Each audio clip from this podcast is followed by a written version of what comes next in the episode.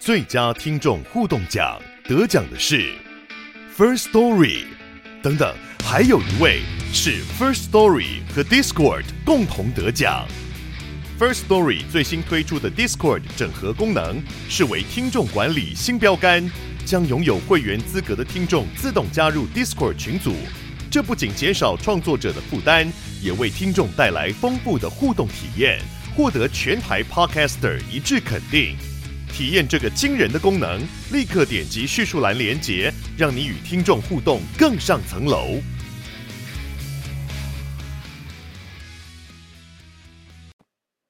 안녕하세요，欢迎收听这一集的韩国话匣子，我是兰妮小姐，我是索尼克。 好，这一集我们要跟大家赶快带来一个好消息，就是是大家好久好久好想去韩国，终于就现在有一个最最棒的机会了。因为韩国呢，现在这个宣布说，从八月四号开始到八月三十一，所以呃，对针对这个台湾还有这个日本来开放了。免签，短期的免签，然后这个对我对。台湾人来讲真的是一个很大的利多，因为之前本来是说要先去申请嘛，就是要去那个、嗯、那个韩国观光申请旅游签证，对，就是要、嗯、还要人过去那边排队申请，但现在更方便了，现在是去韩国只要上网申请一个 KETA 就可以立刻飞出国。那先请索尼克跟我们介绍一下这个要申请是怎么样的一个过程。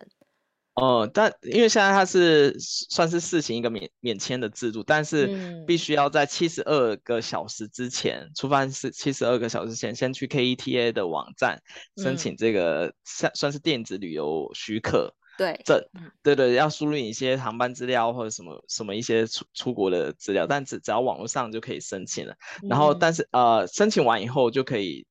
用这个证，然后就免签进韩国。但是还有一个重要的的东西，就是入境韩国的时候，就要提交 PCR 或者是医院的抗原快筛的报告。就基本上现在开始的话，就是只要你有准备这两个东西，你就可以马上来韩国玩。嗯，所以我觉得是一个还蛮不错的制度。就因为而且现在又是大家放暑假的时间嘛，所以。就可以，哎，如果临时想要出国玩的话，韩国现在又是一个还不错的选择，因为它现在已经免签，只要七十二小时之内，就之之前提前用手机申请一下就可以了。所以还是蛮方便，嗯，对，那只是说，因为它这这个 KETA 它还是要付一个费用啊，就韩币一万，对对对对，一万元也也不多，大概台币现在换算汇率应该是两两三百左右，然后两百五十，对，但是因为这个 KETA 它原本就是之前我们节目中有提过，就是它是开放。呃，那时候是呃，全球其他就是九十几个国家都可以用，那时候只是没有开放台湾，然后现在把台湾加进去。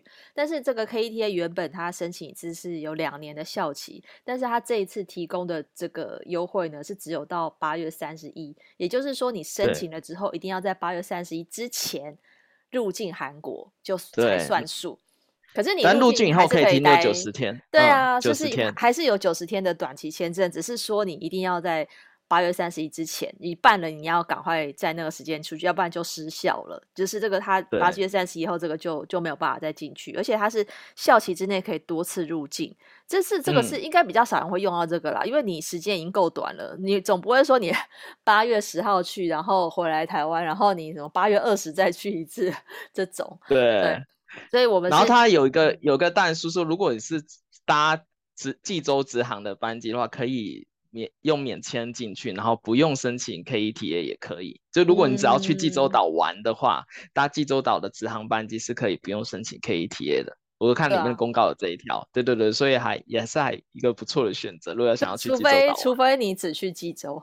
但是现在看起来。我我是不确定说现在有没有从台湾可以直飞济州的班机啦，就这一点，这一点对台湾来讲好像也不是吸引力比较少。可是如果是像像首尔啊、釜山，台湾人比较喜欢去的地方的话，那现在就是赶快即日起，现在你听到节目的时候就赶快赶快去办，至少还有两个礼拜吧。对，就是可以在这个暑假结束前可以去。但是大家不要忘记，现在回来台湾还是有这个三加四的规定，或是就是你一定要，你如果不是一人一次的。的话，你还是要去住个防疫旅馆，所以大家要自己斟酌一下。就是假设你有这个时间，可是你还是有一笔花费的这个预算要就是保留在比如说防疫旅馆的费用这样子，还有就是 PCR 的费用也是要你自己去、嗯、去负责的嘛。就是我记得现在出国，如果你要是就是为了出国去办的这种 PCR 检测的话，就是要付三千五到四千之类，是一个人头这个钱。那假设你一家四口，那就是要乘以四。所以大家这个就是预算方面还是可以考量一下，只是说少了这个就是。就是去申请等待的时间的话，嗯，我觉得这时候去当然就是一个最最方便的时候。就是想去韩国，就是趁现在。如果大家就是有这个时间的话，但是因为我想说，我们听众朋友蛮多人那时候留言说还没有机会去韩国嘛，然后加上这两年疫疫情的时间，其实蛮多人都已经忘记去韩国玩。就是是什么样的感觉，或是要准备什么东西，所以我们今天还是跟大家快速回忆一下，复习一下，对，复 习一下要去韩国的准备。那首先就是买机票了。其实索尼克这个是一个就比价达人，在机票上面是有什么小 paper 可以传授给我们？哦，对，因为我以前是来韩国定居之前，我是每两到三个月我就会飞一次韩国的人，嗯，所以我那时候有自己准备一个那个机票的那个订票攻略，哦，然后。就基本上，其实现在很多人都知道，是用那个笔订机票的那个比价网站，嗯，先比一次以后，先然后去看哪一间哪一间航空公司在那个时段比较便宜，然后记得还要再去那航空公司网站再比一次，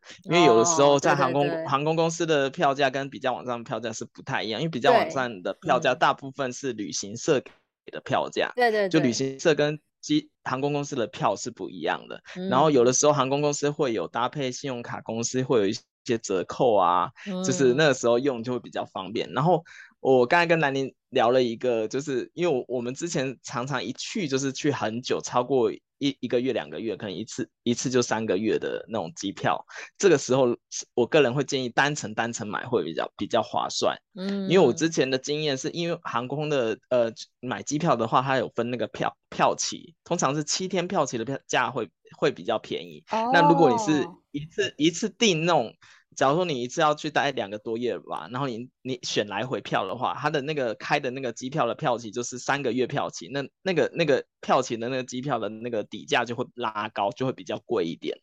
所以如果是你要去待比较久的话，个个人建议就是单程单程订房会比较划算。嗯，对。兰陵，你之前有没有有买机票的小配博？有没有其他的小配博也可以跟我们分享？我只记得好像有人说，那个就是礼拜、嗯、礼拜二的时候去查那个航空的那个网站，会比较就是好像那个价格会比较便宜。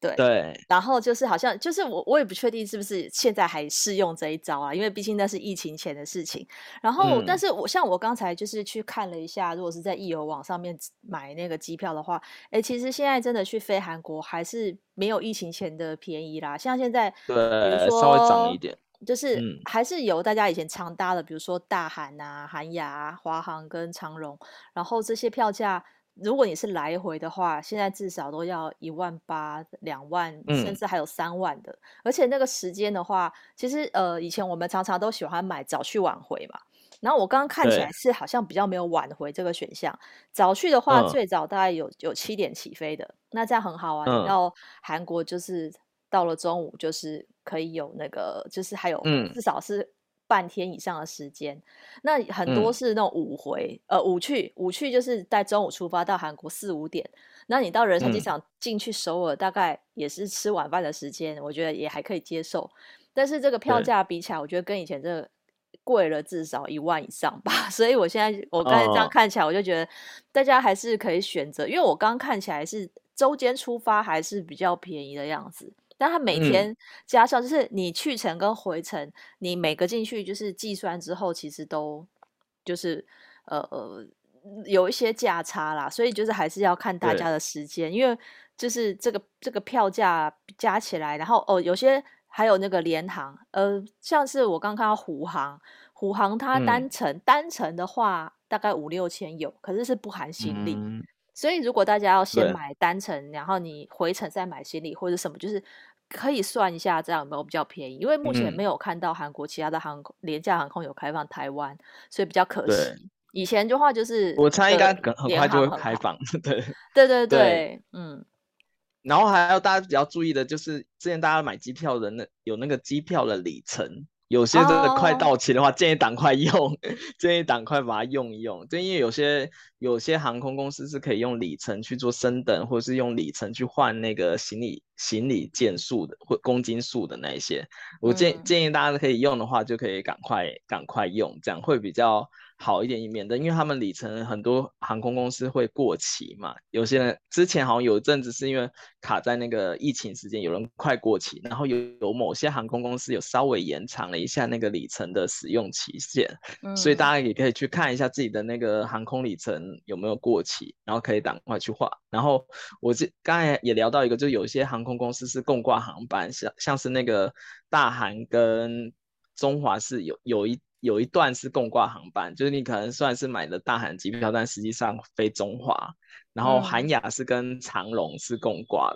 然后我记得我以前有了，嗯、因为以前大家都很爱搭长龙，嗯、对。然后有的人就用长龙买，然后有的时候会发现，在长龙我买的网的机票好像有点比较贵，然后 直接、嗯、直接是在韩韩亚买，然后买虽然同一个航班在韩亚买会比较划算，实际上运行的还是长龙。就有的时候会有一些就是。可能是虽然都是同一个航班，但是你在那个那个联合联合航空公司的网站上买会比较便宜，因为它可能有一些促销，就大家可以去互相比较一下。对对对对，嗯嗯、看那个它的航班的那个航班名称，你就可以知道是不是共挂航班。对对对，因为他们是会有航空有有两大航空联盟嘛，他们会彼此会支援互相的那个航班。对，那就是大家。就是搭飞机搭久，大概就会知道说，哎，哪一班在哪里买会比较划算，这样对。然后刚才除了除了买机票以外，还有一个也是出国前应该就是大家都会想准备，那是网就是上网的部分。哦，对。像我刚刚。跟刚才跟兰妮讲的，就是我之前会比较习惯租 egg，不知道大家有没有印象？嗯、就是一个像大一点，但兰妮 兰妮是比较呃不，那昵称昵称叫 egg 的，它是一个那个对对这是什么上网流量分享器，对 WiFi 分享器啦，对对对，嗯，对对对对，然后它它有有的是可以在韩国当地租还，有的是要在台湾当地租还，大家记得要就是租之前要先看清楚。对对对，我看现在网上上现在有有的已经降到一天只要五十九块台币，对对对，然后有有的那个 WiFi egg 它会有限流量，就是不是每一个都是无限量，就像那种比较便宜，它可能会限你一天最多只能上一点五 G 的网的那个流量，就是大家要看清楚。然后租借那个 egg 还有一个很重要的就是你要记得要还。因为我像我有一次有一次惨痛经验是我我因为我都习惯在韩国机场借还，然后有一次我就直接回国的时候就忘了还，就直接把那个 WiFi 分享器直接带回来台湾，然后就很尴尬的，就是必须得要打电话先打电话去跟那个。WiFi 公司说啊，我忘了带，就是忘了还带回来，然后还要想办法把那个 WiFi 给寄到韩国的那个那个 WiFi 的中心去做做退还才行，要不然他会扣你那个信用卡的钱。对，嗯、那兰妮，你之前是不是都用那个手机？信卡比较多，对不对？信卡有什么好处？就是嗯、对我都是在一些这种就是呃旅游票券的网站去买它的那个网卡嘛，韩国网卡、嗯、就直接是买韩国的 SIM 卡，因为我就想说，嗯、因为它的它就是我我的我的手机它没有漫，我的手机没有那个我我的电信没有漫游功能，所以我就想说我到那边直接换一张韩国的 SIM 卡，我就直接在韩国的时候也不用接收台湾的简讯或者什么，那那就直接在韩国用。就是韩国的那个网速，我我感觉这样是方便，然后也还蛮快的啊。因为老实说，你借一个分享器，那、嗯啊、如果你跟你的朋友，有时候我觉得那是一群人用的时候划算，可是你会分头走嘛。比如说我跟我的朋友，如果是两个人去，嗯、或是我一个人去的时候，其实我就没有这个分享的需求，所以我觉得是一人一张，嗯、就是可以随时都有网络，因为就是你你总不能就是。如果要分开行动的话，用那个分享器就会、嗯、就会比较不方便，所以我我是建议说，如果你是呃自由行一个人或两个人的话，我觉得买这种网卡，然后到呃仁川机场领，或者是你也可以选择在桃园机场出国的时候就在柜台这边领，然后到那边就自己装。嗯而且我觉得这种价钱也不会很贵啊。如果我其实我们如果飞去韩国，可能一个礼拜的时间，然后那张网卡大概台币四五百块吧，啊，有时候还有一些十趴的折扣什么的。嗯、我是觉得，对，因为你你因为你是吃到饱嘛，你等于去韩国就是二十四小时都要用，所以我觉得买网卡这种短的天数的话，嗯、我觉得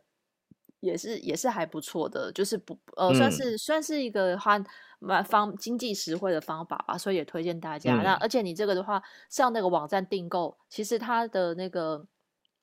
他就寄来到你家，哦，你可以选择寄来你家，或者去机场领取，但是你不要忘记嘛。嗯、但是我觉得，所以我觉得去韩国机场领是比较好，因为你应该就不会忘记，就是你去那边就是一定要领了才能用，就不会怕说你你，因为你你如果寄到台湾的家，那你有时候会有点时间落差。如果你很赶的赶、啊、很赶的话，你会还会怕寄丢啊，或者是什么或寄送的时间，嗯、所以我觉得这个去选去机场领。这个我觉得是最方便的，嗯、而且网卡也不用还，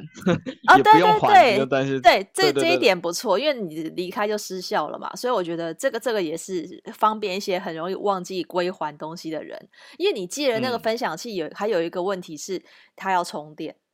我后来就是发现你你必须要再另外带它来带一个充电器，然后或者说你用一整天，其实用一整天好像还行，可是你就是每天都要充电。嗯然后我就觉得，就是这、嗯、有时候你要是忘记充，那又又没用了。所以我觉得这个、嗯、这个事情，我觉得有点麻烦，对我来讲啦，就是你还要记得带出门，嗯、你要记得充电，然后你要你要要什么的。然后它可能会有点哦，嗯，如果你运气比较差，可能会有遇到故障的情形。所以我觉得、哦、网卡也比较容易故障。网网卡不会，我说 WiFi 分享器。WiFi 啊，WiFi。对，那个分享器，我觉得，因为那个比较多人在用，因为它是反复的使用嘛，不是一次性的，所以我觉得，如果已经常常用的话，或是有人可能你前一个人他可能摔到，或者是什么，对，所以我觉得就是会有一些风险。我个人的话是比较推荐网卡，因为它是一个全新的 SIM 卡，比较应该就是你现场测试如果没问题的话，应该是比较 OK 的。对，这就是给大家推，就是给大家分享一下。那另外就是你出国前还有一个动作，就是机机，通常我们都说机加酒嘛，机票跟住宿，其实你就会在台湾就会先上网自己选择了。然后像我以前，因为索尼克也常常住很多不同的饭店嘛，其实现在在韩国还有哪些地点或者是哪些饭店会会比较推荐的吗？我个人其实我我之去年就是疫情的时间，我就趁。因为韩国的饭店都现在在大大打折，所以我就去住了很多饭店。然后我个人个人会推荐，如果是来观光来玩的话，可以去住弘大，因为弘大那边现在饭店也很多，然后他们竞争也很激烈，这样很便宜，而且最最主要是它有机机场线，对，然后有机场线的放，话你直接从那个机场那边就直接坐机场地铁，就直接到你的那个饭店住所，所以我觉得是很最方便的一个就是住弘大，然后个人。以前的话，我会推荐住明洞，因为明洞的话是很热闹。但是现在的话，因为明洞已经变得很不热闹了，所以所以住住明洞，我就觉得推荐度没有那么高。但是明洞那边也有也有很多五星级的酒店，但是他们现在就是住宿费降得非常多，所以大家如果想要住性价比高一点的话，也可以住明洞。然后如果是要去 P、嗯。批衣服的话，要晚上要去披衣服的话，可以去住东大门。嗯、对，但是因为疫情过后以后，就大家可能会发现那个住宿网站，你以前常住的那些酒店啊、饭店的名字可能会变，或者是突然找不到你以前订的那些酒店，这是正常的，因为已经有很多酒店业主了。啊、对，对，就是。一些像呃，而且这些一组都不是小酒店，有些很多是那种很大型的酒店集团。他一看风向不对，是因为我记得像东大门那边原本有一间伊比斯，他们也卖掉，也卖给另外一个酒店集团了。嗯、所以你现在可能要再找那一间你以前住过的伊比斯，可能没有了。嗯、对对对对，所以大家如果要要去订酒店的话，可以先查查查一下，看你以前那那间是还在不在，或者他只是改名字而已。就是可能变别的集团经营，嗯、对对对。但是住酒店的韩国酒店，我刚才想想到一个，就我每次去别的国家都会想说，哎，要不要给到那个小费的部分？嗯，对。然后因为我我以前也是做韩国旅宿业嘛，其实韩国的酒店是不用给小费的，嗯、但是如果你有给小费的话。那个打扫的人会很开心，他会帮你用的更干净，oh. 然后可甚至会给你一些 service 啊，可能一些小饼干或者什么饮料，这是有可能的。对对对对，嗯、就是虽然是不收小费，但是你如果要硬要给小费的话，他们会非常开心。嗯，对。然后你有记过记得你住过哪些还不错酒店，可以给推荐给大家？呃，我最近一次去韩国已经是二零一九年的十一月，我那一次是住在中路三街的一个酒店，嗯、然后其实我现在有点、嗯、有点忘记那个名字，但那一间那间那时候住在两人房、嗯，一个晚上大概两千块吧，就除下来一个一千，我觉得还 OK、嗯。然后因为中路三街那边是交通方便嘛，嗯、但是那个饭店就是我只有住了两两个晚上，我后面是去明洞的那个 L Seven，因为我很喜欢 L Seven 的房间的摆设、哦，跟就是那时候还算还算是新的。所以它的那个色调啊，跟它的那个布置，我觉得都是比较时尚一点，就不会有那种旧旧的感觉。嗯、然后它的房间就是窗户可以看到首尔塔，view 也还不错、嗯。然后明洞的交通地点很很方便，因为它就在明洞的九号出口，一出来就到了。嗯、然后它下面就有那个便利商店啊，然后后面就有一些吃的，所以我觉得住在明洞的这个地理位置跟就是它算是很方便，然后饭店也不错。弘大我反而没有、没有住过宏大的的那一区、哦、啊，有啦，宏大我住过的是民宿类的，就不是这种饭店类、啊嗯。那以前有一阵子好像大家很、嗯、很推广去住那种民宿，那些就比较便宜嘛、哦，一个晚上就是一个人不用一千。但是民宿有个坏处就是、嗯、它的设施就没有那么完整，比如说打扫啊，嗯、它就几乎是就没有打扫，也不会换床单，然后更别提就是没有那些就是。饭店里面比较高高级的设备，就是，但是我觉得还好啦，嗯、就是它可能就一个小冰箱嘛，然后就是简单的衣柜，然后就那个呃，就简单的的卫浴的东西，就是如果你只是、嗯、就是只是为了回去住一晚的话，那还是可以选，嗯、因为我相信这种民宿都还是在。对，而且民宿通常那些客服会很亲切，就是那些客服 订房人员，而且都用中文都讲就会通了，然后甚至会帮你订炸鸡之类的。只是民宿有民宿的优点，然后酒店有酒店的优点，对，对，但是。我个人觉得现在这个时期订酒店的会比较划算的原因，因为最近前几年其实韩国一直在推酒店退税制，嗯，因为像兰尼住的那个 L Seven 就也有支持酒店退税，哦，对，对，对，对，对，就等于是你在一个便宜就是的享受折扣以外，还可以再多拿到退税的那个金额，所以还就是折上加折更划算。对对对，然后还有一个，就是我记得我以前住宿常常会遇到有人问的一个问题，就是，呃，他需需不需要变电器？那是要变压器嘛？啊，对对对，因为韩国的电压，对，对电压，韩国的电压是二两百二十伏，台湾是一百一十伏。对，然后很很多人会要要要那个要变压器，其实不用，它只要有一个转换插头就好，因为现在大部分的电器都有支持国际电压。哦，就是其实像你笔电，它上面都会显示一百一十伏到两百二十伏的那个变电器，嗯，就是你的充电器上面都已经是这样。就现在大部分的的电器都是，就连那个吹风机有很多的，基本上都会支持国际变变压电压，所以基本上不用再去拿一个那个变电器。我因为我记得我记得最早去韩国的时候，我就要。就那时候也不知道这个东西，然后我想说它电压不一样，嗯，我就硬跟那个饭店要了一个那个变电的变压器，那变压器很大一台，对对对，然后很重，你知道？对啊，那其实后来才发现其实不必要，因为我那时候只是为了要用笔电，然后笔电上面的那个那个插头上面就是就是国际电压，其实你插一百一十或两百二十都可以。对，对，对，但是那个那个插头，嗯、插头，你刚刚提到插头是一定要带一个转换，对对对，插头要。哎、欸，我真的差点忘记去韩国要另外带一个那个转接头，嗯，因为那个头不一样。你要是没带，你现在发现说完了，我没办法充电。对，但是现在现在 Seven 或是韩国那个便利店也有卖，然后大创也有卖。就是如果你真的真的没有的话，你可以跟住民宿的话，民宿一定会有免费提供。哦。然后，但是如果如果是你是住饭店或者。饭店有很多现在也是做那个国际插头，就是它的那个直接插那个国际转换插头，直接坐在那插座上。对，就是、我记得 L Seven 就有，它因为是比较新的饭店，它就有这种国际插头，而且它还有那个 USB 的插插头，就是你对手机充电，你就直接用那一头去插那个。Type C 应该也有吧，反正就是这种比较新的饭店的话。就会有这种事，通常都会备妥。那如果没有的话，也不用担心，去 Daiso 或者是便利商店都会有卖。嗯、对对对，也可以直接买。对、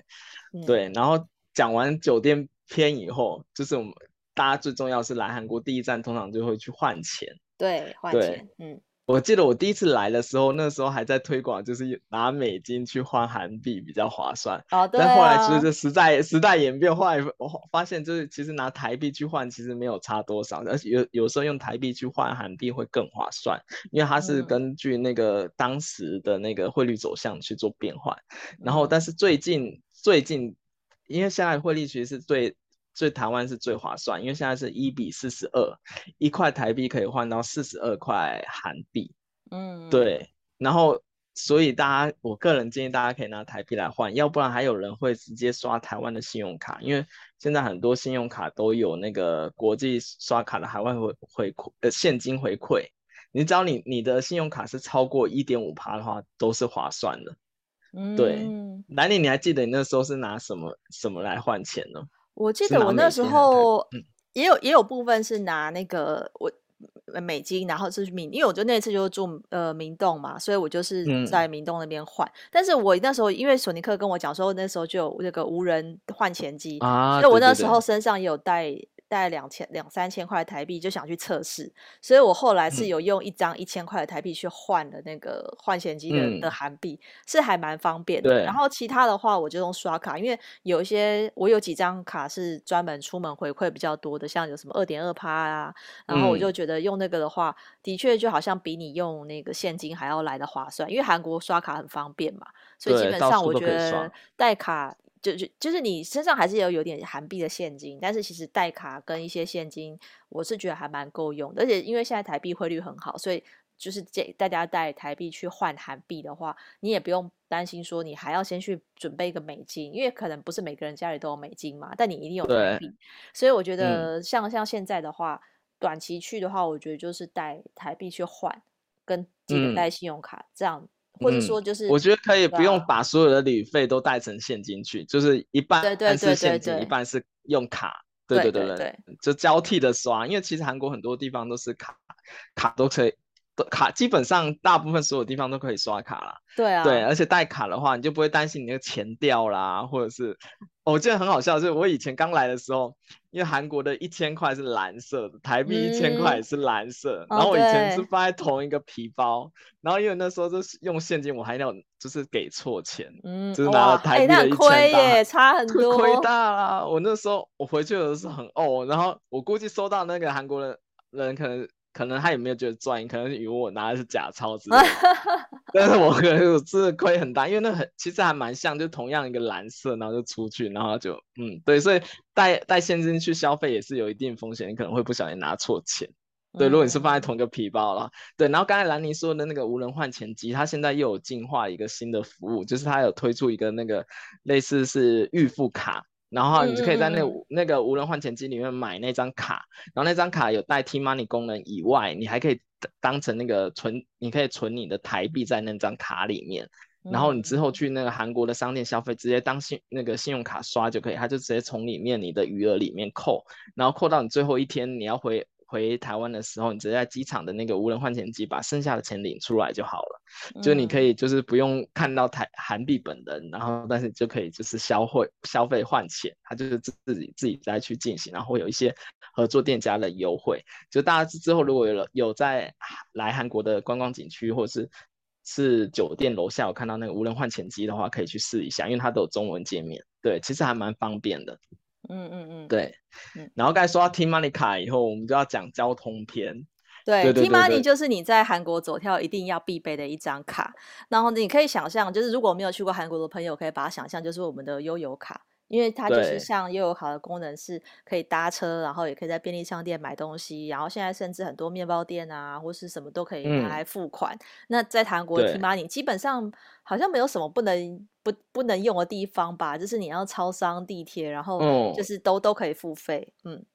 对，想要付费都可以用 T-money。对。对，然后最近大家可能前阵子就有在流行，知道他们现在有那种 T-money 机是可以自己做你自己的封面，它是有一个机器定，呃，而且现在很多大白兽也有，很多大创里面有那台机器，它就是你可以把你的照片，然后印在你的那个 T-money 的那个卡面上，它是当它是现场可以取卡，就之前有风靡一阵子，就很多人会去定制自己的偶像卡啊，或者是。自己的照片的 T-money 卡，这个还蛮受欢迎的。对，嗯，然后现在现在韩国的地铁也有变化很多，就是已经又增加了很多条线。对了，因为我家最近附近还开了一条新林线，然后还有很多线有延长，像是原本那个彭塘新彭塘线那边，现在已经延长到那个新沙那边就可以搭了。嗯，就是它很多。大家之后来的时候，记得可以去更新你的那个手机 app，就是有那个那个韩国地铁的 app，它会有更新，就会发现现在已经多了很多线可以搭了。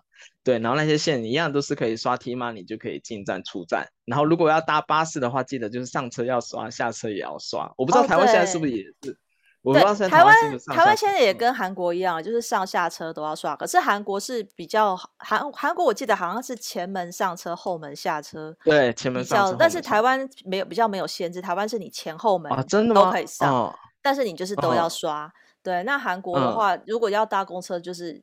变成好像对我现在有点忘记，韩国还要先先前门上跟后门下。对，前门上后门下，对，对只要不会。就是挡到。对，那基本上，因为现在地铁站都应该都，就算是新的地铁站，应该也都还是有中文的标识吧？对，有中文版，而且它会显示那个它你的你要搭的车大概哪个几分钟后会来，嗯，这样子。嗯嗯、然后如果大家可以安装一个叫 Naver 地图的一个 app，它有中文版。嗯、对对，它用用那个 Naver Naver 地图的那个 app 也可以看到那个计程车，不是那个那个巴士是几几分钟会到站这样子。嗯，对，所以有那个 app 的话很方便，因为韩国当地人也会用那个 app 去查你要的呃你要搭了哪几号巴士啊，或者你的车大概几几点来，所以大家可以先下载那个地图 app 的话，这样之后来韩国话旅游会很方方便很多。对。对然后交通完的话，接下来就是介绍一下大家吃饭的部分。因为其实台湾、韩国吃饭的话，我觉得大家可能台湾比较熟悉的是一些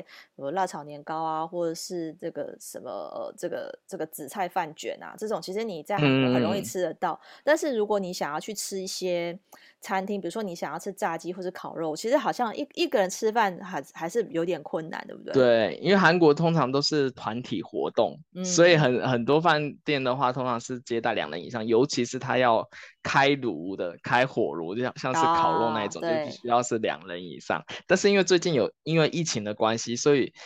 韩很韩国很多餐厅生意也不好，所以有些餐厅开有开放一人一人用餐的，就一人份的餐。嗯可以点，就是当然你就是得要看那个餐厅，但大部分的还是就是两人以上点的会比较多，但一人也有，对现在也有。但韩国有个是，是可能大台湾人来会比较不习惯，就是韩国这边给的水全部都是冰水啊，哦、就是对对对对，因为台湾人通常都习惯喝温水还是热水吧。对，有些人还会觉得，哎，是不是拿冰水，然后上的那个小菜全部都是冷菜这样子，然后可、嗯、可所以很多台湾人会觉得不习惯，但这是一个韩国的一个算是习俗和跟习惯，他们其实觉得是拿冰水给你是比较礼貌了，因为他还特别帮你冰过了，嗯，就是你马上喝就会比较畅那个比较透心凉的感觉，然后如果你要温水的话，你就是必须要得另外跟服务生要，他们才会另外帮你准备。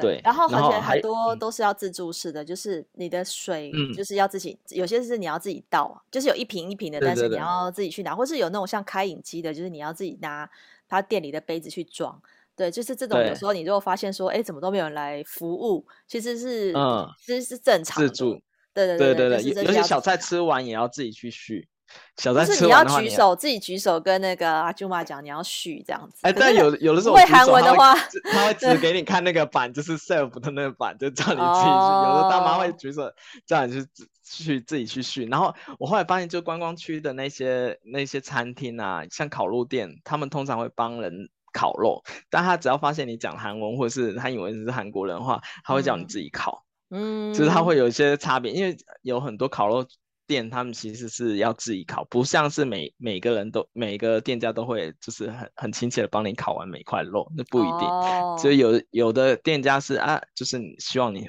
要自己烤的也蛮多。然后像明洞有些很多小吃摊的那个那个味道也不是那么正宗，但是它还是很贵，也是真的，就是又小、嗯、又小又贵。那你有记得就是你在、嗯、你有你有在明洞或者是哪哪边吃那些小吃吗？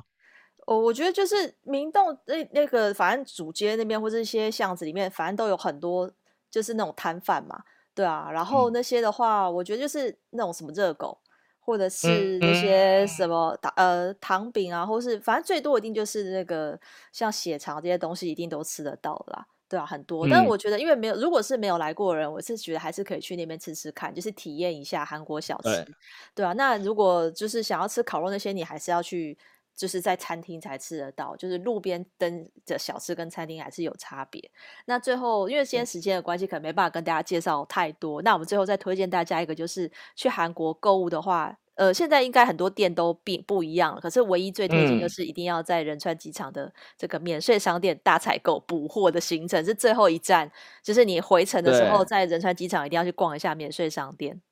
对，而且韩国的免税店真的是非常划算。然后建议大家去逛之前，一定要先上他们的网站，因为他们网站上会有一些优惠券可以下载。然后有有的网有的品牌是网络免税店先订，然后再去机场拿的话，那个是最划算的，嗯、因为它还可以用一些积积分啊，然后一些折扣优惠。所以我其实基本上每次回台湾的时候，我都会透过网络先订一部分，然后再到机场领。然后机场的时候再顺便再看一下还有没有其他优惠，因为通常在机场免税店前面会有放一些本子啊，或者是小折价卡，就优惠券的那个实体本册子，嗯、就大家记得可以，就闲着没事的话，有时间的话可以去翻一下，会发现哎，其实很多优惠折下来就基本上就是很便宜，几乎等等了等同打了五折以上，对对，大家可以去发